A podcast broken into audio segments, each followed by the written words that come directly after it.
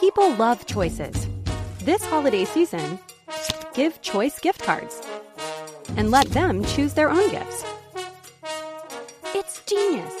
Available in stores and at giftcards.com. Buy now. AXN estrena la segunda temporada de Absentia, la serie protagonizada por Stana Katic que interpreta a la agente del FBI Emily Byrne. Mientras persigue al asesino en serie más buscado de Boston, Emily desaparece sin dejar rastro hasta ser declarada muerta.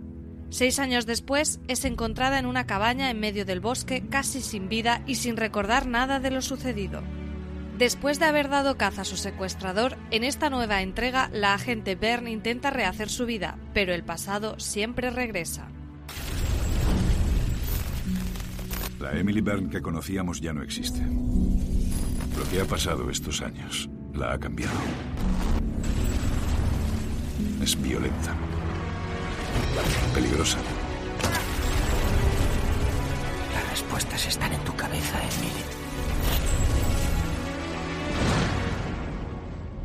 Hay algo en este caso que conecta conmigo.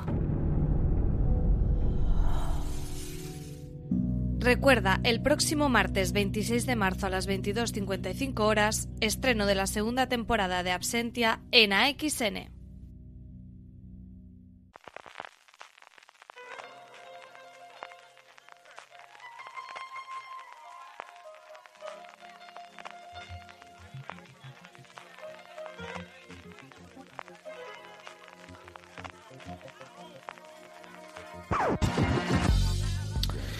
Bienvenidos una semana más a Review, FDS Review, el programa de fuera de series donde cada semana analizamos, comentamos y debatimos sobre nuestras series favoritas. Esta semana analizaremos la serie original de Netflix de Umbrella Academy, que no la Academia del Paraguas, porque en ningún sitio lo han llamado así. Y para eso tengo conmigo, que además me está sacando el vídeo y así baja el puñetero móvil millennial de las narices. Don Francisco Arrabal, ¿cómo estamos? Me has asustado porque con lo de la Casa del Paraguas me creía que se iba a repetir un eh, Casa Gil y he temido, eh, CJ, por el La Academia del Paraguas llega a sus pantallas, como llegan a través de la línea telefónica nuestros dos invitados para hablar de la serie de hoy. En primer lugar, y debutando con, con picadores, como decía el clásico, debutando en fuera de series, aunque ya lo habéis podido leer en la web, incluido un artículo maravilloso sobre la forma de rodar y, y el formato que tiene de Umbrella Academia. Antonio Rivera, Antonio, ¿cómo estamos? Hola, ¿qué tal? Yo muy bien, ¿cómo estáis vosotros? Con muchas ganas de, de tener conte ya en, en la voz, porque al final leerte sí, leche, pero yo quería que debutases en los micrófonos, que es más mi parte. sí, sí, sí, sí, con ganas de, de probar micrófono y sobre todo de, de comentar esta serie que me ha tenido loco, la verdad. Y por otro lado, un viejo conocido nuestra querida audiencia al que tenía muchas ganas también de compartir. Hacía tiempo que no grabamos ninguno. Miguel Pastor, ¿cómo estamos? Hola, ¿qué tal? ¿Qué hay? Nada, últimamente me traicionas, te vas a grabar con Francis, cosas Ya solo quiere no grabar grabas conmigo. Ya solo quiere grabar Claro, conmigo, porque es más sencillo. no es más decir, sencillo. pero- al final va lo comodón y pasa lo que pasa. Conmigo, como no tiene que hablar mucho. Ya, no, no, no. Con, eh, con Francis hace lo que los jugadores de, de- que, que se quieren esconder en el medio campo. Si no quieres hablar, no hablas. Le dejas, le das rollo y Está bien porque 30 segundos habéis tardado los dos a del Madrid. Está bien la cosa, sí, señor. Ya. Sí. Bueno, es que Ya, ya ya. podemos Madrid. volver a hablar. Es que esta semana, eh, o sea, llevamos seis meses sin poder hablar del Madrid.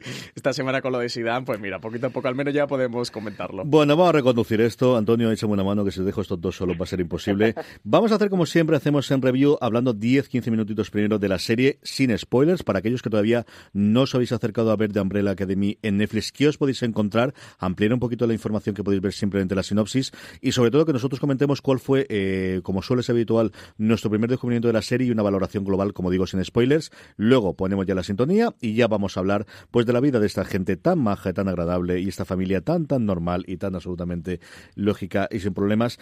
Francis, eh, dos cositas rápidas antes de que vayamos con las opiniones personales en inicio. Vamos a hacer una ficha porque al final siempre se nos olvida y empezamos a hablar 10 minutos y la gente que empieza a decir el review ni no sabe lo que hay. ¿Quién, eh, qué es de Umbrella Academy? ¿En qué consiste? Rápidamente la sinopsis. ¿Quién está detrás de, de la serie? Y a partir de ahí arrancamos y comentamos. Mm, Pues una serie que se estrenó el pasado 15 de febrero, está creada por Jeremy Slater, que puede que a alguno de nuestros oyentes les suene porque fue el creador también de la serie El Exorcista, una serie que tuvo dos temporadas, que posteriormente cancelaron, pero que funcionó muy bien y que los espectadores están muy contentos con ella. También ha sido el guionista de películas como Los Cuatro Fantásticos o la adaptación de Death Note en Netflix, que aquí no corrió tanta suerte, ¿eh? Jeremy Slater. Sobre todo si veis los artículos que ha escrito o los que salieron a partir del, del guion, eh, la labor que hizo de este guion no era mío, lo que viste en la pantalla no tiene nada que ver con lo que yo escribí, que en el mío aparecía Galactus y aparecían varias cosas más. Eh, tiene tres o cuatro artículos interesantes si miráis por internet y miráis por la Wikipedia. Me faltaba gritar que el mío era bueno, señores, que el mío era bueno, que este no es mi guion. Eh, está basado en un cómic que está editado en Estados Unidos por Dark Horse, en España lo podéis encontrar en norma editorial, eh, escrito por Gerard Way, cantante del grupo My Chemical Romance, que, es también guionista de cómic, está dibujado por Gabriel Ba, un cómic fantástico, pero bueno, luego hablaremos un poquito de él. Eh, ¿Cuáles o quiénes son los protagonistas de esta historia? Pues una familia un tanto disfuncional, una familia de cinco miembros, unos chicos y chicas con superpoderes que nacen de repente o mágicamente casi de los vientres de, una, de unas madres no embarazadas, nacen por sorpresa y esos niños eh, resulta que tienen superpoderes y los iba a decir recopila, pero queda un poquito feo con, personas, pero digamos... No va a quedar bien, digan lo que digas. Los arrejunta. Eh, un, magnate que es Reginald Hergraves, un magnate que monta con estos cinco niños una academia de superhéroes, esta Umbrella Academy, esta academia paragüera, ¿Para qué? Para combatir el mal, eso. A partir de ahí se funda una familia un tanto disfuncional, eh, los niños crecen, se dispersan porque las cosas no estaban del todo bien, pero van a volver a casa con el fallecimiento del padre. Un argumento que recuerda mucho a, también a la maldición de Hill House y a todo lo que ocurre a lo largo de la serie. Sí, una serie con lo demás tiene yo creo bastantes referencias en el, tono de hacerla. Antonio, empezamos por ti. ¿Cuál es la primera referencia que recuerdas de, de ver de Umbrella Academy la primera vez que recordaste? Porque tú sí que has leído el primer cómic. Sí, pero yo el, el cómic lo he leído a, posteriori. Yo me enteré de, de la existencia de, de, esta serie, pues con el con el hub de, de Netflix, de esto que te, que te va anunciando las series que acaban de sacar. Y ya una vez que la tenía un poco localizada, entonces me di cuenta de que estamos basada en, el, en un cómic de Gerald Way, que él sí lo conocía, pero no tenía ni idea ni de los cómics que había escrito, ni nada. Y la verdad es que me, me ha encantado. Don Miguel Pastor, ¿cuándo recuerdas tú la primera vez que oíste hablar de la serie? De la serie. Yo el cómic también lo había leído, el primer tomo. Y sí que lo había leído antes de la serie. De la serie oí hablar, vamos, leí eh, fuera de serie la primera vez. Y la primera, lo primero que se me vino a la cabeza que era bastante complicado adaptar ese cómic tal y como estaba escrito. Raval, ¿tú recuerdas cuando nos llegó a nosotros la nota de prensa y empezaron a conocer y empezamos a contar alguna cosita sobre la serie? Sí, porque además eh, no fue hace muchísimo tiempo, ¿eh? Fue hace unos cuantos meses, pero tampoco mucho tiempo. Yo el cómic me sonaba porque tenía un premio Eisner y bueno, de esto de, haber repasado alguna vez el premio Eisner fue hace muchos años el Eisner. Creo que es 2006, que de hecho tengo aquí el cómic, 2008 fue el premio Eisner. Eh, y me sonaba este cómic y sí que nunca me había acercado a él y cuando entró el, el proyecto, pues dije, oye, pues voy a aprovechar y me compré el cómic y aproveché lo leído, que siempre es esta una buena excusa de que estrenen una serie para leer un libro, un cómic que uno siempre ha tenido ganas de leer y por ahí empezó, por nota de prensa, ¿eh? fue la primera vez que me enteré de este proyecto. El proyecto llevaba dando vueltas por Hollywood, en el purgatorio, en el infierno que hablan de Hollywood desde el 2010-2011 y es hija de su tiempo, ¿no? Al final, eh, cuando se empezó, cuando compró los derechos originalmente Universal para adaptar iba a adaptarlo para una película. Ya funcionaban bien las películas de Marvel. Yo creo que intentaban tener, bueno, pues a lo mejor esta es una posibilidad de tener, además sabiendo que había eh, más material sobre el que basarse para siguientes eh, eh, episodios, o mejor dicho, películas, podrían tener continuación. aguantó durante cuatro o cinco años hasta que al final, pues eso, la realidad de nuestros tiempos y la posibilidad de que Netflix entrase dentro de la producción y comprase la serie hizo que oficialmente se diera la luz verde en julio del 2017. Han tardado un porrón en grabar, porque ha tardado casi seis meses. Grabaron desde enero hasta julio del 2018, que para una serie suele ser bastante, además con la cantidad de postproducción que tiene hasta después, porque luego de efectos especiales eh, contaremos que la cosa va bastante, bastante cargadito.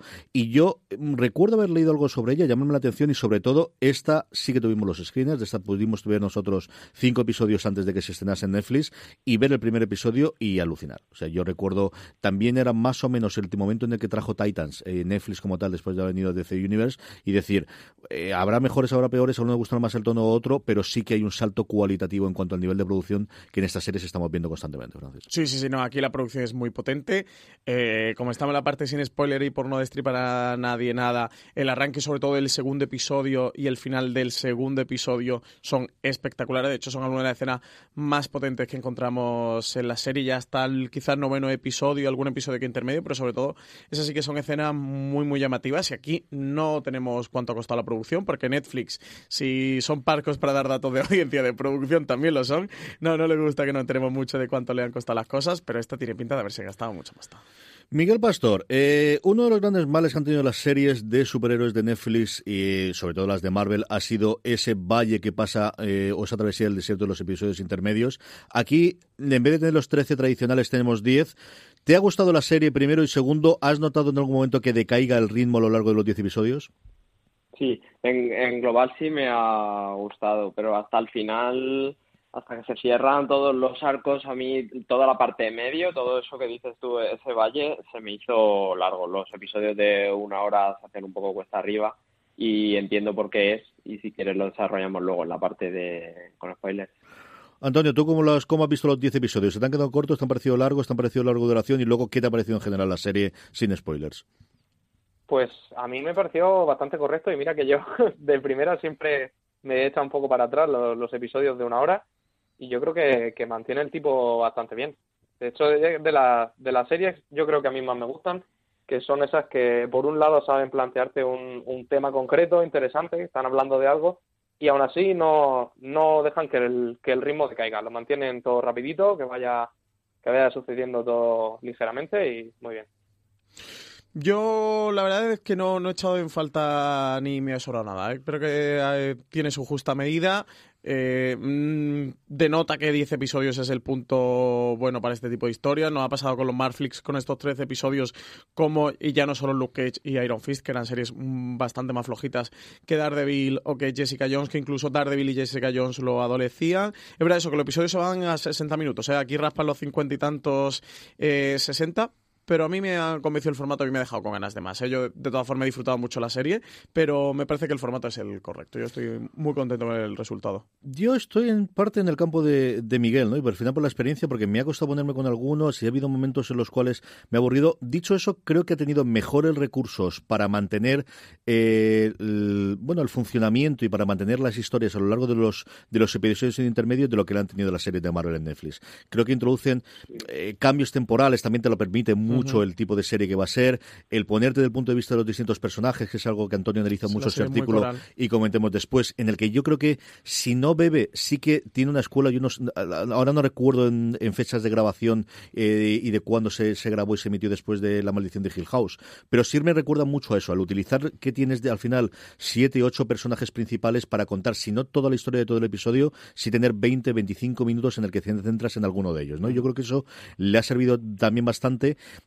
y yo lo que sí que he quedado muy satisfecho es que desde el principio ves a personajes que sí, que son arquetipos, pero son personajes. O sea, mira que tienes al final el, el poder identificar y es complicado, ¿no? Cuando tienes siete personajes distintos desde el principio, más el padre, más eh, la sirvienta, más el sirviente, más todo lo que hay, que sean tan, tan, distintos y tan diferentes entre ellos, pero lo ves clarísimo el, el, el, cómo son distintos. Te podrás quedar con el nombre o no, desde el principio, ¿no? Desde el primer episodio, pero sí tienen muy claro cómo son totalmente distintos. Eh, me, dime, dime. me refería más a, a, eso, más que lo que ha tenido de la serie de Marvel, que era que tiraban el chicle hasta donde mm. podían. Me refería más a que es densa de contenido y que el llevar la relación de todos los personajes entre sí y además contarte algo de cada personaje hace que se, sea muy densa, no muy larga. Vamos ya con la parte con spoilers, porque al final yo creo que tenemos muchas ganas todo de hablar de todo lo que nos ha gustado, de, de, cada una de las partes, de cada uno de los de los personajes. Como siempre hacemos, ponemos la sintonía de la música, eh, de la de la serie, en este caso de, ¿cómo has dicho tú antes? De Paragüeros, que cosas rarísimas. Eh, Te has inventado no aquí sé, en medio. No sí, sí, sí, la Academia Paragüera la has llamado. Life is full of things to manage. Your work, your family, your plans, and your treatment. Consider Kesimpta, ofatumumab 20 milligram injection. You can take it yourself from the comfort of home. If you're ready for something different, ask your healthcare provider about Kesimpta and check out the details at kesimpta.com. Brought to you by Novartis Pharmaceuticals Corporation.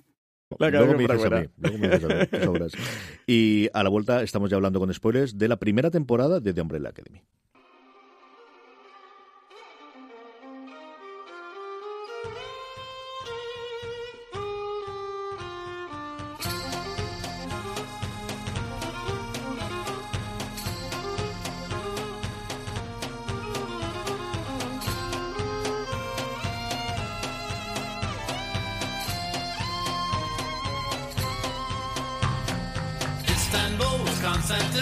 Istanbul, now Constantinople, been a long time gone. Constantinople, now delight.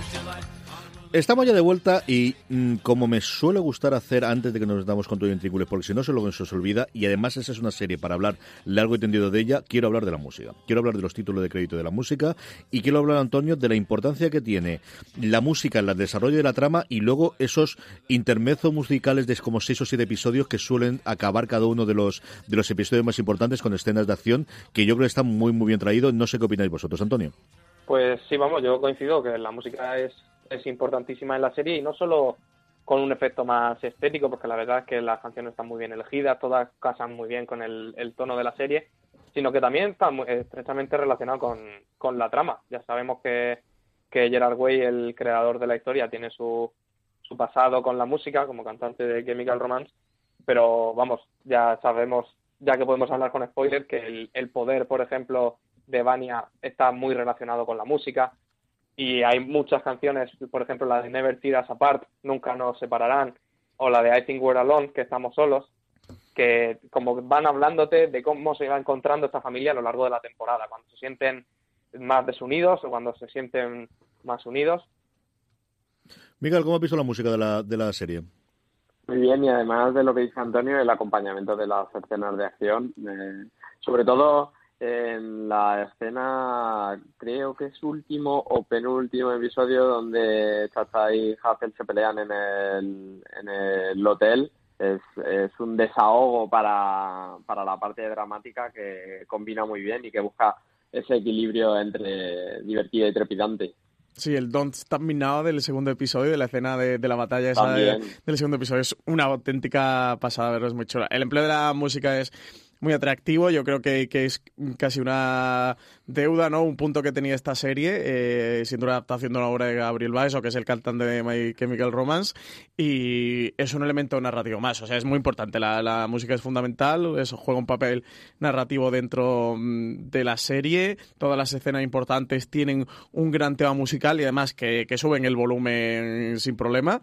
Y, es desde luego interesante para analizar, ¿eh? Y sale una playlist muy chula de Spotify con, la, con las canciones y las recopilas. Tiene hasta Nina Simone y todo en, en Umbrella Academy. Vosotros habéis nombrado tres y Francis ahora de refilón ha dicho la, que a mí me ha gustado, que es la pelea de la tercera, que es cuando es el asalto a la, a la casa de los, de los hermanos mm. por parte de Chacha y de, y de Hazel, que suena Sinnerman mientras está escuchándolo. Eh, mi personaje favorito, ya haremos con ellos, eh, con diferencia que es que lo he estado escuchándolo para intentar evadirse de los, de los fantasmas. Y es que además esa es una de las canciones favoritas de siempre. yo adoro a Nina Simone y sobre todo Sinnerman es una canción que, que, oigo en bucle, porque además esta canción es larga que me gusta muchísimo oír.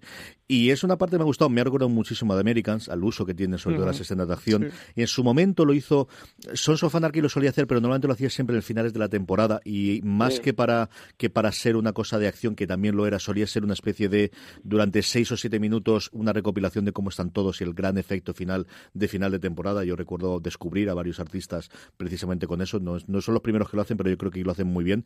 Eso junto con el, el me gustó mucho el juego que tenía con los títulos, no los títulos de escrito, sino la presentación de cómo meten, ¿no? de cómo cuelan ahí un paraguas de alguna manera para meter el logo, es muy chulo el juego. Y además rompiendo, rompiendo la cuarta pared constantemente, porque sabes que no está allí, pero que te hagan ese guiño, yo creo que está muy bien. Igual que me gustó mucho de Titanes, ¿no? Que al final yo creo que también hay muchas referentes el cómo van haciendo los cambios a lo largo de, de toda la, la, la serie, cada uno de los episodios. Vamos con los protagonistas, vamos con todos los, eh, hermanos, con los siete hermanos que originalmente tenemos. Y Antonio, tú los analizabas el cómo al final no había un protagonista único, sino que los siete habían logrado eso tan, tan complicado de que de alguna forma u otra los siete personajes principales, algunos vivos, otros fallecidos, pero que los recuperan a través de las visiones de Luther, tienen su peso específico a lo largo de toda la serie y al final te acuerdas de los siete, no se te suele olvidar ninguno de ellos.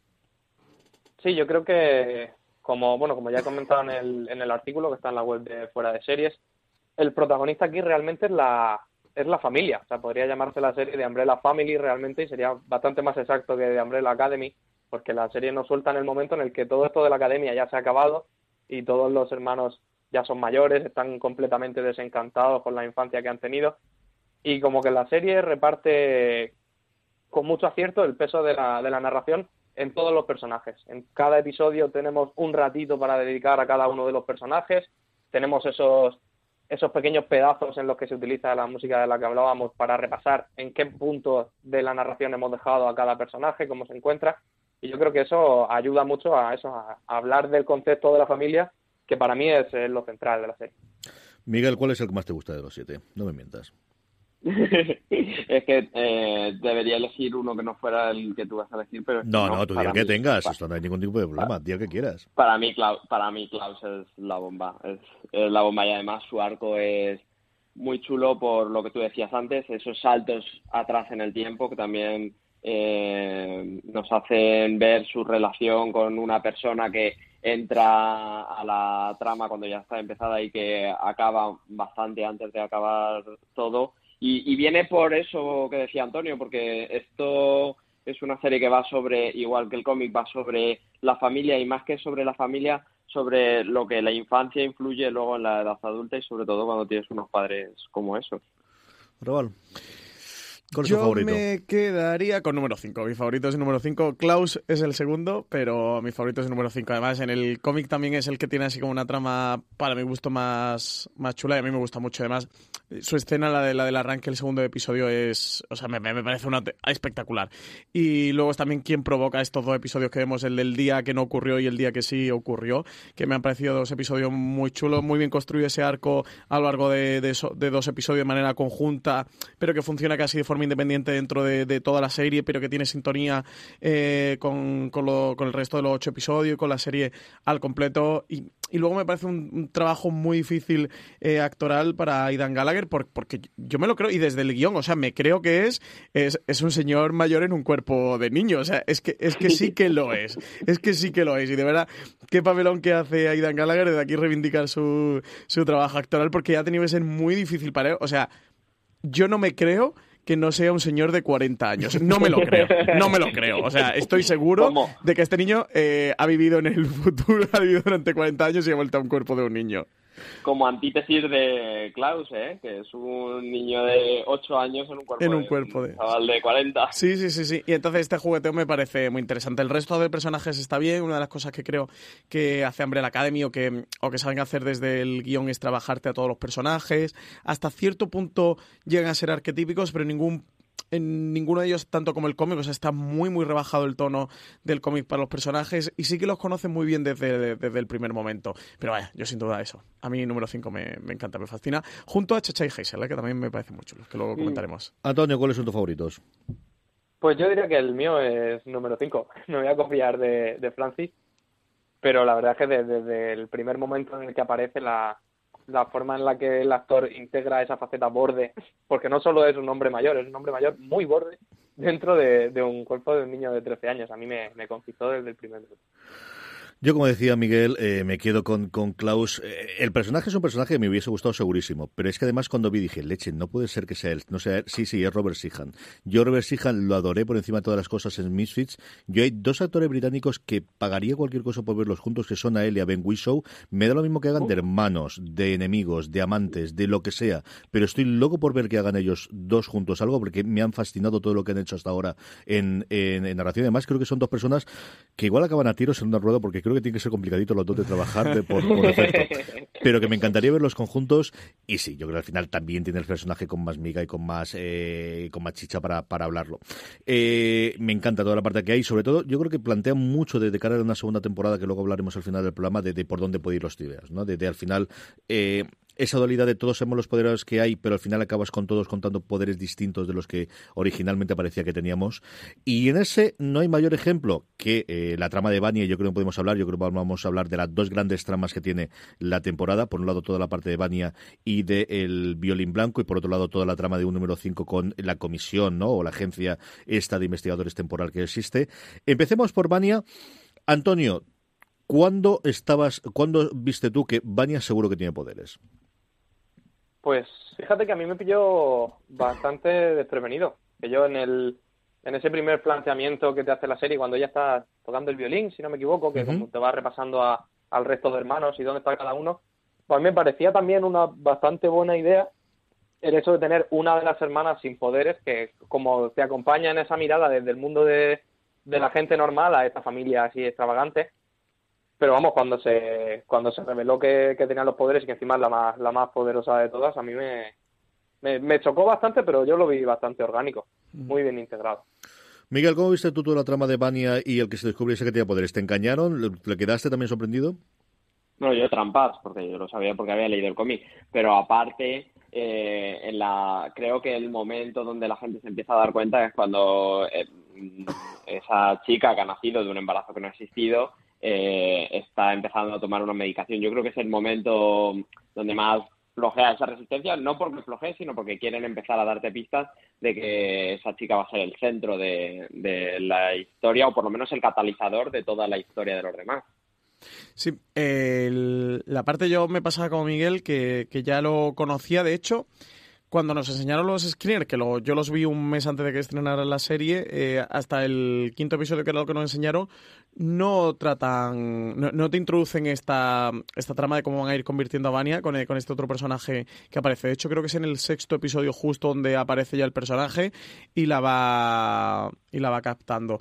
Y sí que mm, pensaba cómo lo iban a hacer, de hecho pensaba que no lo iban a hacer, porque la... mm, el primer tomo se llama Suite Apocalíptica, que va precisamente porque el, por el personaje de, de Bunny, el personaje que, que se convierte en el violín blanco, y eso pensaba que era algo tan de fantasía, el cómic ocurre de otra manera que es mucho más fantasiosa, pensaba que era algo que iban a eliminar, que no iban, que no iban a tocar. Y sí que hace una cosa muy guay la serie, además ese episodio me gusta mucho, no recuerdo en qué episodio, es en el noveno, ¿no? En el, en el que viajan al pasado de Bunny y te cuentan eh, lo que El si principio- Regina Graves noveno. Sí, hace con ella de, de pequeña y tal. Es algo que en el cómic no está, que me pareció eh, chulísimo. Al principio pensaba como Antonio de, oye, qué guay que tener un personaje sin poder en ese contexto de todos tus hermanos son especiales y que tú seas la única que no seas especial o que no tenga nada especial. Sí que te huele algo raro porque, porque por nacimiento, o sea, sí que nace de la misma manera que los otros. Lo lógico y era- se supone, claro, lógico era que sí que tuviera algún eh, superpoder y que desembocara algo. Pero bueno, si no lo piensas demasiado, no te lo planteas, es algo chulo ¿eh? y algo, algo interesante de explorar. Y de hecho, juguetea y coquetea mucho con eso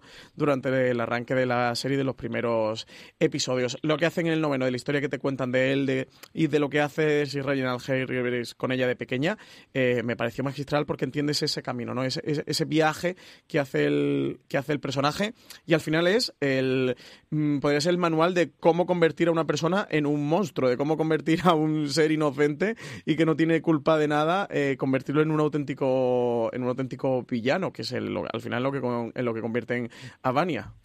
Yo suponía que tenía poderes desde el primer minuto, pero también porque tenía la consideración desde que la serie era mucho más que que reinventar la rueda era un homenaje a mm, cómics, a mm, historias clásicas que ocurrió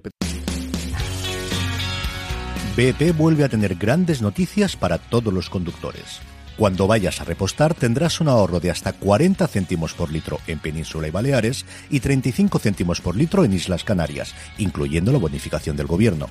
Cada vez que visites una estación BP en la península y Baleares, puedes ahorrar y disfrutar de todas las ventajas que ofrecen en su programa Mi BP. Y si lo haces desde Canarias, podrás disfrutarlas a través del plan Dino BP. Así que ya sabéis, BP nos lo pone fácil para ahorrar al máximo estés donde estés. Hazte con su tarjeta en sus estaciones de servicio y si quieres consultar más información, puedes hacerlo en mibp.es y plandinobp.es.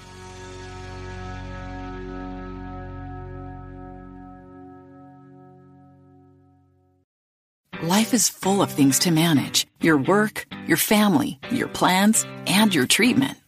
Consider Kesimpta, ofatumumab 20 milligram injection. You can take it yourself from the comfort of home. If you're ready for something different, ask your healthcare provider about Kesimpta and check out the details at kesimpta.com. Brought to you by Novartis Pharmaceuticals Corporation. Especialmente los cómics, ¿no? Especialmente a la patrulla condenada o a, o a la patrulla X y que al final siempre tenías ese fondo. Sí, es muy Jean Grey, ¿no? Sí, sí, yo creo que sí, es muy Jean Grey, es muy Fénix pues eso, de grandes eh, poderosos o, o gente muy poderosa que, que surge de la sonda de nada. Dicho eso, creo que está muy bien resuelto, que es algo que ocurre en general con toda la serie. Aunque tenga, si no clichés, sí que, o, ni tópicos, sí que cosas recurrentes o mundos recurrentes que hemos visto en los cómics, hemos leído, mejor dicho, en los cómics o en algunas adaptaciones, creo que en todas consigue el punto más. Es decir, no porque no te lo esperes que Vania tuviese poderes y que lo reprimiese es en la escena brutal. O sea, la primera, el noveno, tanto el, el cómo van probando con unos dos Danis hasta que al final necesitas que la Dani sea un robot para que no la mate. y luego el encierro, yo creo que es un momento brutal. Vania también va muy definida. Antonio, hablamos yo creo también un poquito de- del otro gran personaje secundario, por el final de Hazel y Chatan nos, nos hablamos mucho, pero hay un Leonard que yo creo que se va desdibujando un poquito con el paso del tiempo, que al principio aparece como el novio perfecto y luego aparece como el stalker total y absoluto final, pero que al final es el que desemboca y el que desencadena el, el que de alguna forma ocurre el apocalipsis en el décimo episodio, lo sabemos desde el principio. ¿Qué te ha parecido esa relación entre los dos y el personaje de Leonard, Antonio?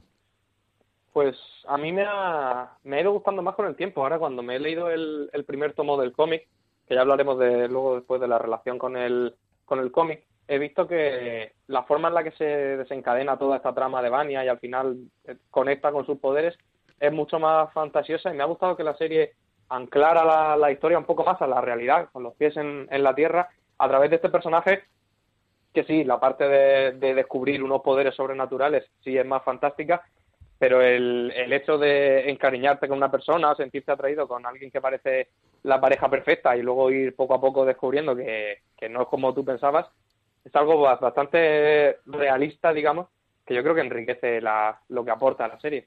Porque él no aparece en el cómic, ¿verdad, Antonio?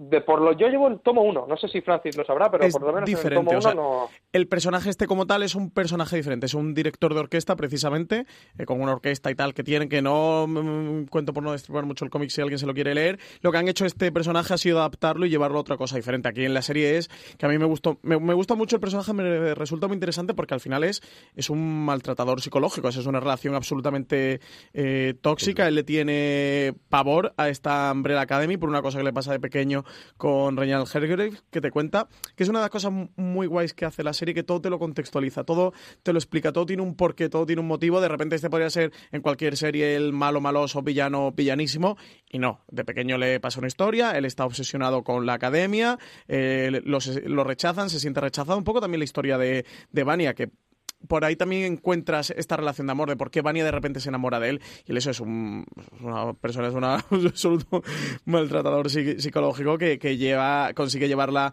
eh, por el camino que quiere por el rechazo que precisamente tiene, tiene dentro de, los hermanos. Miguel, tú que también habías leído el cómic, ¿qué te ha parecido la, adaptación y la introducción de este Leonard en, la historia como, bueno, como la pareja de Vania? Muy bien, me gusta mucho que hayan creado este personaje para esas dos funciones de las que hablaba Francis. Primero, para hacer un personaje que ha evolucionado durante esos años en la cárcel, pero que su génesis es la misma que la de ellos, que es que ha sido humillado por ser Reginald. Y luego, para mm, esa visión que tiene Francis de ese maltrato psicológico que hace, que está muy bien traída y además ahonda en ese hueco que deja que deja ser Reginald en, en Vania en- a lo largo de toda su vida, intentando que eh, con la decisión que toma de que ella crea que no tiene poderes, humillarla y bajarla, bajarla, bajarla, a dejar ese hueco que viene a, a cubrir ese Leonard. Me parece que es un personaje que ha encajado muy bien siendo nuevo en, en la serie con respecto al cómic. Antonio, vamos tú con tu querido número 5. Vamos también después a hablar con un poquito de Giselle de Chacha y de la comisión. Pero centrándonos en número 5, que al final es las dos historias de cómo aparece él, cómo funciona, qué te ha parecido toda esa, esa segunda trama que, eh, se entremezcla constantemente con la primera. Pues a mí me ha encantado, como ya, te he dicho, el, chaval me enamora desde el, primer minuto y, y me gusta sobre todo el, el tono desencantado que aporta, mientras que, que con la trama de Vania intentan humanizárnoslo todo un poquito, que, sintamos más empatía, que, lo, que podamos cogerle cariño. Número 5 es un pedazo de cínico que, que es el que va, nos va llevando de la mano por toda esta trama pues casi de ciencia ficción, un poco más bastante más fantástica. De hecho, yo diría que el, el poder que él tiene el menos realista de todos, bueno, dentro de que ningún poder es realista, pero el como el más exagerado, el más estrafalario y que eso también ayuda a, a separarlo un poco del resto de la familia, que sí que están más anclados a la tierra y número 5 como que va flotando por la trama haciendo sus cosas y bueno, me parece muy, muy, muy interesante. Miguel. Aparte de que eh, les separa pues esos 40 años que ha vivido más que ellos en, en un apocalipsis eh, con ese, ese, esa metáfora y, y, eso que hace del Robinson en un mundo apocalíptico que se tiene que hacer amiga amigo de en vez de un balón un maniquí y todo ese sufrimiento que bueno, tiene más que amigos eh con el maniquí son más que amigos. Sí, intiman y hacen esa relación muy guay. Y, y, es todo lo que les separa de la familia. Y también nos dice el cómo el chaval se quedó anclado porque es que no tiene nombre que es que es duro, ¿eh? Que viven todos sin nombre hasta que se los pone la madre, que es un robot. Sí, sí, sí. Es muy guay la trama de, número 5, de, de, todo lo que cuentan. Eh, luego, si nos metemos un poquito en la segunda temporada, yo creo que explorarán más de la historia de, este personaje número 5 y de lo que vive de, esos 30 mm, años que ha vivido en, ese futuro post-apocalíptico en, el que, en el que se ha acabado la humanidad. El cómic al menos le pasan muchas cosas y, hay un camino largo hasta lo que la serie sí que lo han acortado directamente se va, le pasa unas cuantas cosas y ya vuelve. Y lo que yo eh, me pensaba era cómo iban a hacer el, que él vuelva otra vez al cuerpo de de niño. Y me pareció una explicación muy buena de cómo lo hacen, de cómo entra por el tejido y tal y vuelve y la relación con el maniquí me parece tan bonita. O sea, es que una relación con. con porque ya no es como un balón con el Robinson Crusoe que dice, es un balón, no, no, es un maniquí de medio cuerpo. Al principio creo que sale durante, durante, el segundo episodio que la va a llevar, que dices, ¿por qué? Y que y la viste y tal, que no te lo explicas, no te lo termina de explicar, luego lo explican. Y el final de la serie, cuando la deja ya en. Cuando, cuando él ya supera sus traumas y cómo te ponen esta metáfora de que él va, deja el maniquí y le pide a la dependiente de por favor, ponle otra ropa, ¿no? Vístela bien o algo así, me pareció tan bonito. O sea, puede ser un puede parecer un poco loco, pero, pero llegas a entenderlo. Me parece muy humano todo lo que cuenta. Me pareció muy, muy bonito, muy simpática. No, necesitas agarrarte a algo para, poder eh, mantener, porque no te lo ha dado la comisión, ¿no? Y al final ahí tenemos al, otro gran grupo, ¿no? De personajes que tenemos. Siempre hablamos de Hazel y Chacha, que desde luego son lo más importante. También tenemos al handler, que no sé exactamente cómo lo llaman en, en español, a la, bueno, la guardesa o de alguna forma la representante que tenemos de esa comisión, de la que yo sí quiero hablar un poquito después. ¿Qué os ha parecido toda esa trama con la comisión o con la agencia intertemporal para mantener que el futuro siga siendo igual eh, y especialmente y de Chacha. Eh, Antonio. Pues a mí Hazel y Chacha me pillaron de me pillaron desprevenido porque por lo menos hasta donde yo he llegado en el cómic no han aparecido. He visto que, que sí que aparecen después, pero de momento a mí no me, no me los han presentado, o sea que eran cosas nuevas de, de la serie. Yo creo que, que aportan también bastante, sirven para, para relajar un poco la tensión, que no estemos todo el rato siguiendo a, a la familia Hargreaves y que nos dan como un, punto de vista lateral de, todo lo que le lo que le va pasando a, los hermanos. Y la comisión especialmente el, el personaje de, de Handler creo que, sirve para poner el, el perfecto a, a Number 5, a número 5, porque es además es una mujer mayor que él, que no se comporta solo como su jefa, sino que adopta ahí una, una actitud un poco maternal, que le, le da el, el aderezo perfecto ya es lo que le faltaba al personaje. Miguel, ¿qué te pareció estos funcionarios del tiempo? Muy bien, además me interesa mucho ese trío amoroso que se desarrolla entre Chacha Hassel y el, la señora de los donuts y cómo, cómo ellos eh, establecen esa relación de donde Chacha mm, no quiere nada más que separarle de ella, cómo ellos se plantean su forma de vida, sobre todo Hassel cuando, cuando está planteándose que no quiere seguir viviendo esa vida y que prefiere incluso quedarse en el apocalipsis, aún a sabiendas de lo que va a resultar. Y me parece muy curioso, no sé si me estoy adelantando, que al final, eh, cuando teletransportan, teletransportan a los otros únicos dos personajes que yo creo que merecían eh, salvarse, que son también Hassel y la señora de los donuts. Sí, eh, y Chacha son dos personajes que en el primer tomo en Suite Apocalíptica no aparecen, luego en Dallas sí que aparecen cuando eh, Gabriel Bay y Gerard Way los introducen en la historia. Aquí lo han metido directamente en la, en la primera mm, temporada. A mí me parece un acierto que lo hayan introducido. Me parece dos personajes súper icónicos con esas máscaras, con esas caretas, que algo que ya está en el cómic que me parecía como muy difícil de trasladar a la serie y me parece que lo han hecho genial. Tal cual. Sí, es que es súper difícil y me parecen personajes muy, divertidos, que sí que tienen ese punto un tanto histriónico, pero que a la serie le aporta color, pero no te saca. eh, como espectador, que, que eso que es como un equilibrio tan difícil de conseguir y está tan bien conseguido. eh, la relación de, de Hazel con Chacha me parece una relación muy auténtica y muy bonita. Hazel, por cierto, que lo interpreta Cameron Britton, que es el, el, que, el actor que hace de Kemper en Mindhunter, que, que fue un- una actuación así que, que a los que vimos Mindhunter nos chocó mucho, y es este mismo actor que Fijaros qué diferencia entre el personaje de Kemper y este de, de Hazel que hace, que, que llega a ser muy afable con lo de la señora de los donuts. Es una historia también preciosa y son estos rincones que, que consigue la serie de, de Umbrella Academy, que, que siendo una serie que a mucha gente le puede tirar para atrás eh, por venir de un cómic o, o por estos componentes fantasía, al final, sobre todo, y por encima de todo es una historia de, relaciones humanas. Yo un día lo hablaba contigo, CJ, de que para mí este de Umbrella Academy, me di cuenta al ver los cinco primeros episodios, me parecía que, que hacía lo mismo que, que hacía La Maldición de Hill House, que es esa serie, en el caso de La Maldición de Hill House, esa serie que es de terror que ningún no aficionado al género de terror, esas personas que no les gusta directamente el género de terror, sí que han visto, porque por encima de todo La Maldición de Hill House es eh, una serie que, que te cuenta un drama familiar, que sí que, que el contexto y el género donde se enmarca es una serie de, terror, pero realmente es un drama familiar y todo lo que le está ocurriendo a esa familia. Y en The Umbrella Academy me, parece que, que pasa exactamente igual, una serie que de nuevo vuelve a ser coral y que lo más importante son los personajes y las historias que le ocurren a estos personajes y que, que se permite en esos 10 episodios, 60 minutos, tener hasta rincones para una historia de amor tan, eso, tan secundaria como puede ser la de Hazel con, con- con esta señora de los donuts o desarrollarte la historia de estos dos sicarios que nos recuerdan mucho a los de Pulp Fiction, que nos recuerdan muchísimo a vosotros, pero me parece como también un gran homenaje a ese personaje de, de John Travolta y de Samuel L. Jackson.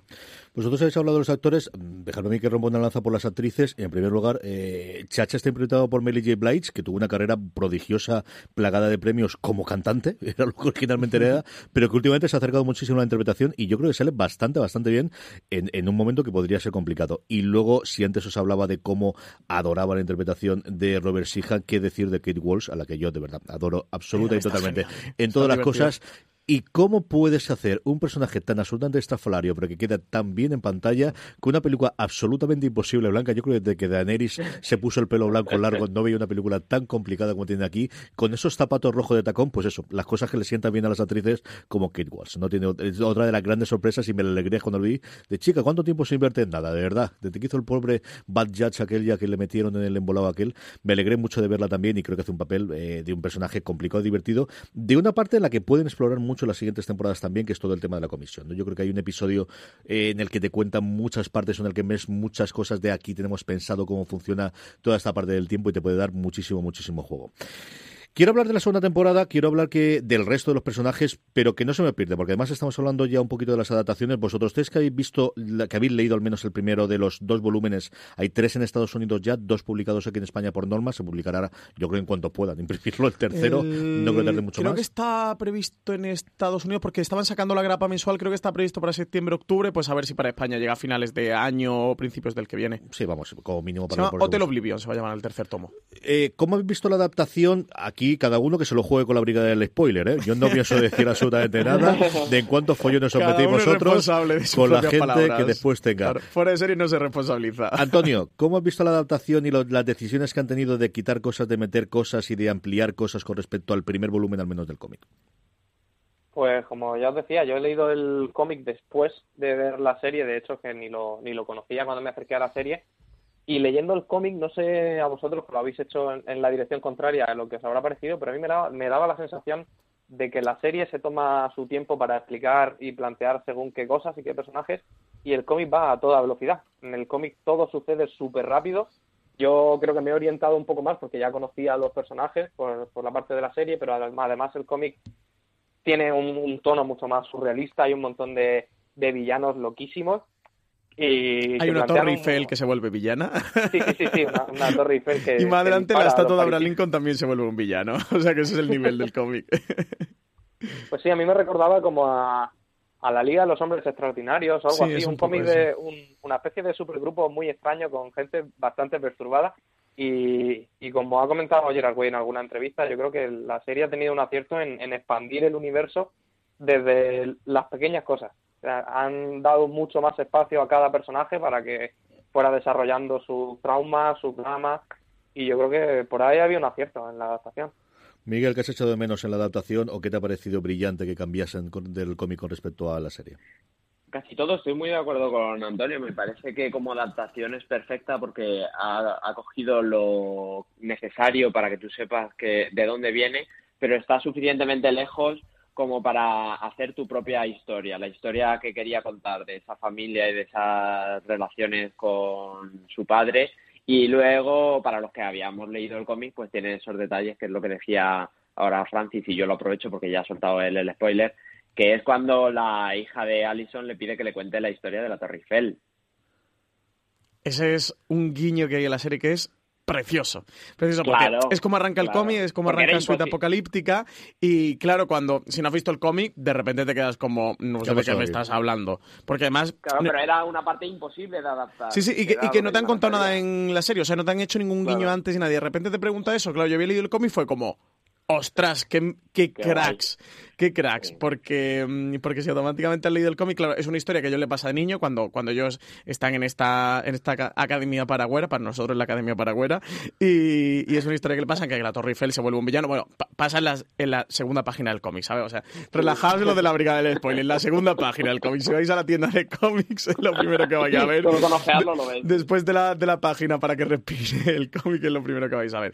Eh, y eso, pues la Torre Eiffel se convierte en villano y tal. Y, eh, y les pasa a ellos de niños, se lo hacen de niños. Y, y cuando la hija se lo suelta fue como, joder, qué trabajo tan guay. Yo aquí sí que quería decir, CJ, que si hay alumnos de un máster, una carrera eh, de literatura que tengan que hacer una tesis, por favor, que hagan la tesis sobre el trabajo de adaptación de Umbrella Academy, del Sí. cómic, a la serie. De verdad, que lo hagan, que tengan el detalle de mencionarme de que yo les di la idea y que tengan también el detalle de llamarnos, de escribirnos y de mandarnos un ejemplar. Pero de verdad que hagan este trabajo. Es apasionante comparar la do- las dos obras. Si hay alguien que le ha gustado la serie, de verdad, eh, hombre, si no le gustan absolutamente nada los cómics y le dan alergia, que no creo, pues que no se lo compren. Pero No han sí- llegado aquí. si tienen la más mínima mm, ni curiosidad, si, si la serie les ha gustado, de verdad que vayan. El, parece que Norma Editorial me ha pagado, que no lo ha hecho desgraciadamente, pero vale el primer tomo 22 euros y el segundo 24.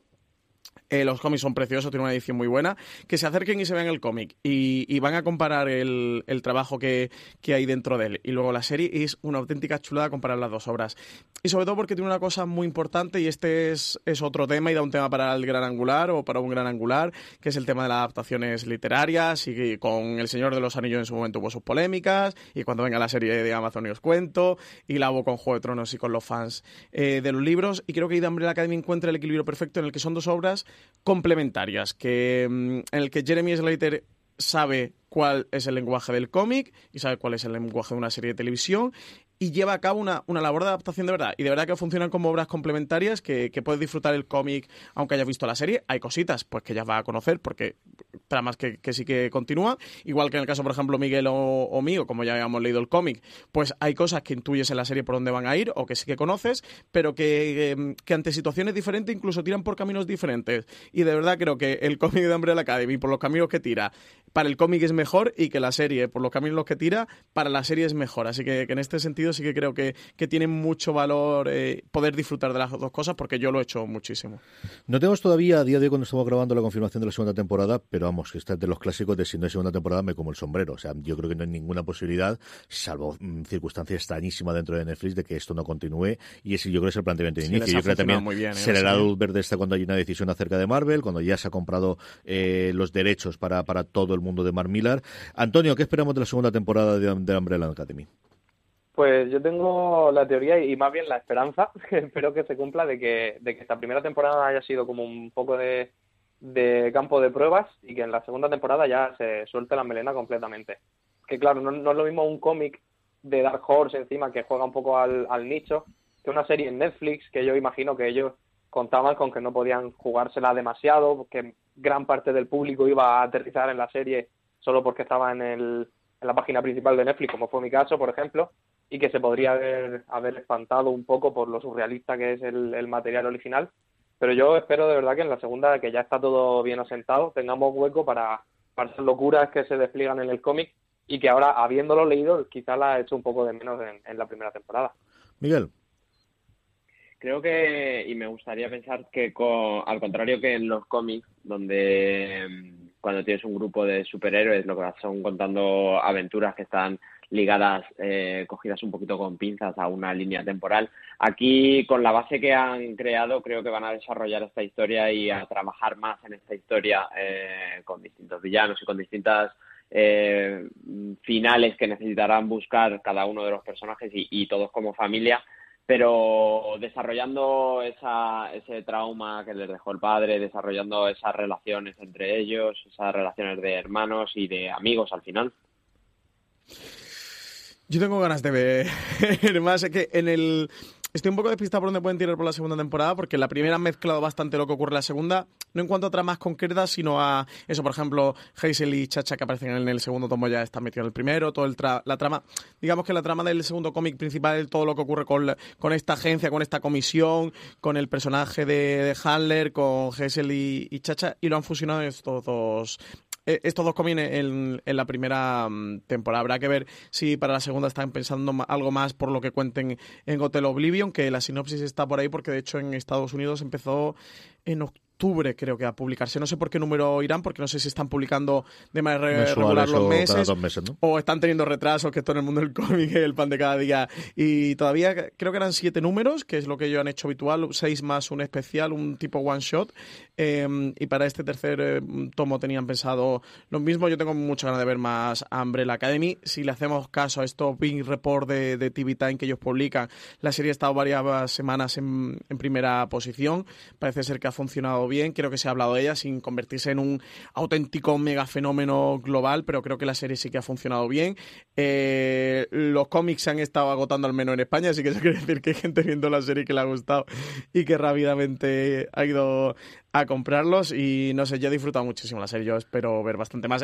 Es de estas cosas que, que, que disfrutas, ¿no? Que, que, te sientas en el sofá y que, que, estás muy cómodo, que estás muy a gusto viéndolo, que te lo pasas bien. Así que a ver qué deciden hacer con la, con la segunda temporada. Yo desde luego tengo ganas de mucho más. Yo voy a tirar por, la, por una parte distinta y es que creo que me gustaría que fuese más atrevidos con la parte estética. Hay dos o tres momentos en los que lo han llegado a hacer. Uno cuando parece que eh, ese momento en el que quizás Klaus ha muerto cuando está en la discoteca uh -huh. y tiene que juegan con el blanco y negro y con todas esas imágenes oníricas. Y sí, lo siento, me gustan mucho esas. Me gustan desde Los Sopranos.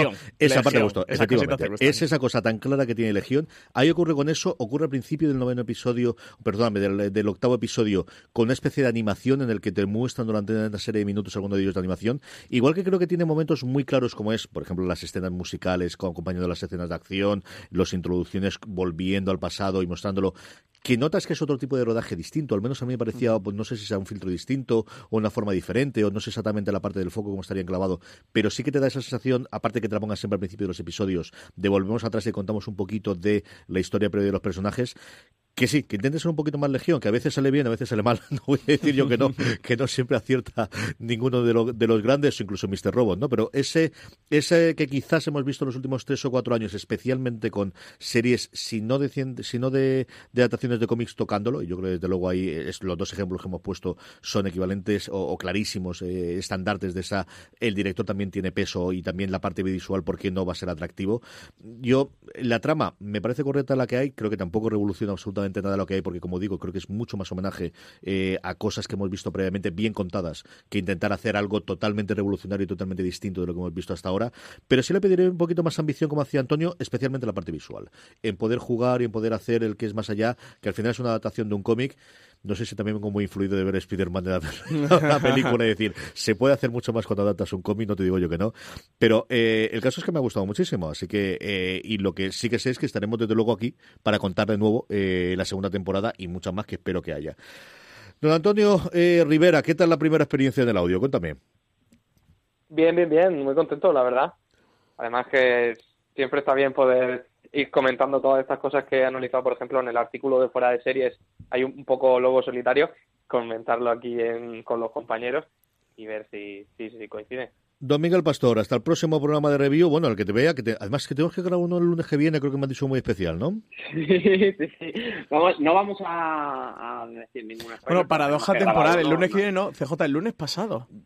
El lunes pasado. El lunes pasado, Ya me está estás como número 5, estás viajando en el Ya me está tiempo. liando. Ya me está liando. En fin, esto es lo que ocurre con los... los- O- hoy es jueves, CJ. Hoy es jueves, Hoy es jueves, pero de la semana que viene. Así no va después.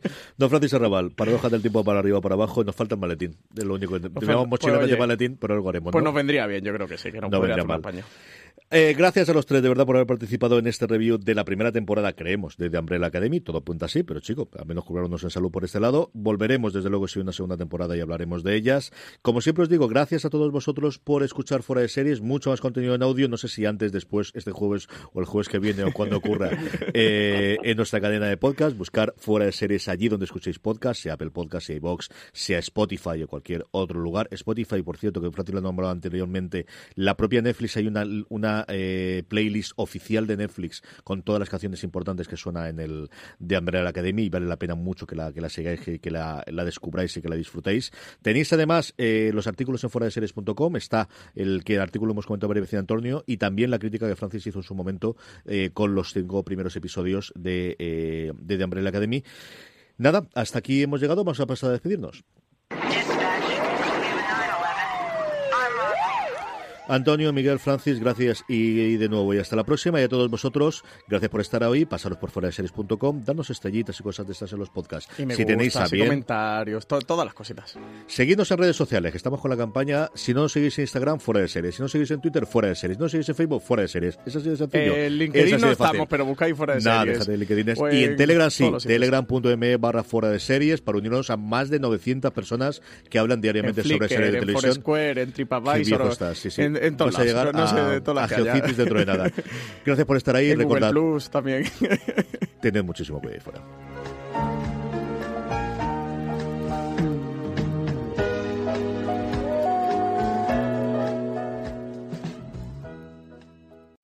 People love choices. This holiday season, give choice gift cards and let them choose their own gifts. It's genius. Available in stores and at giftcards.com. Buy now. Woodhouse Nissan offers a variety of SUVs and crossovers to fit your lifestyle. Whether you're looking for an SUV with high towing capability or a crossover with all wheel drive, you can expect a variety of safety features, plenty of seating, ample cargo space, and innovative design to tackle virtually any adventure. Explore the Nissan lineup of SUVs and crossovers featuring Rogue, Rogue Sport, Kicks, Murano, Pathfinder, and Armada. Visit one of our two Nissan locations or shop online at woodhouse.com.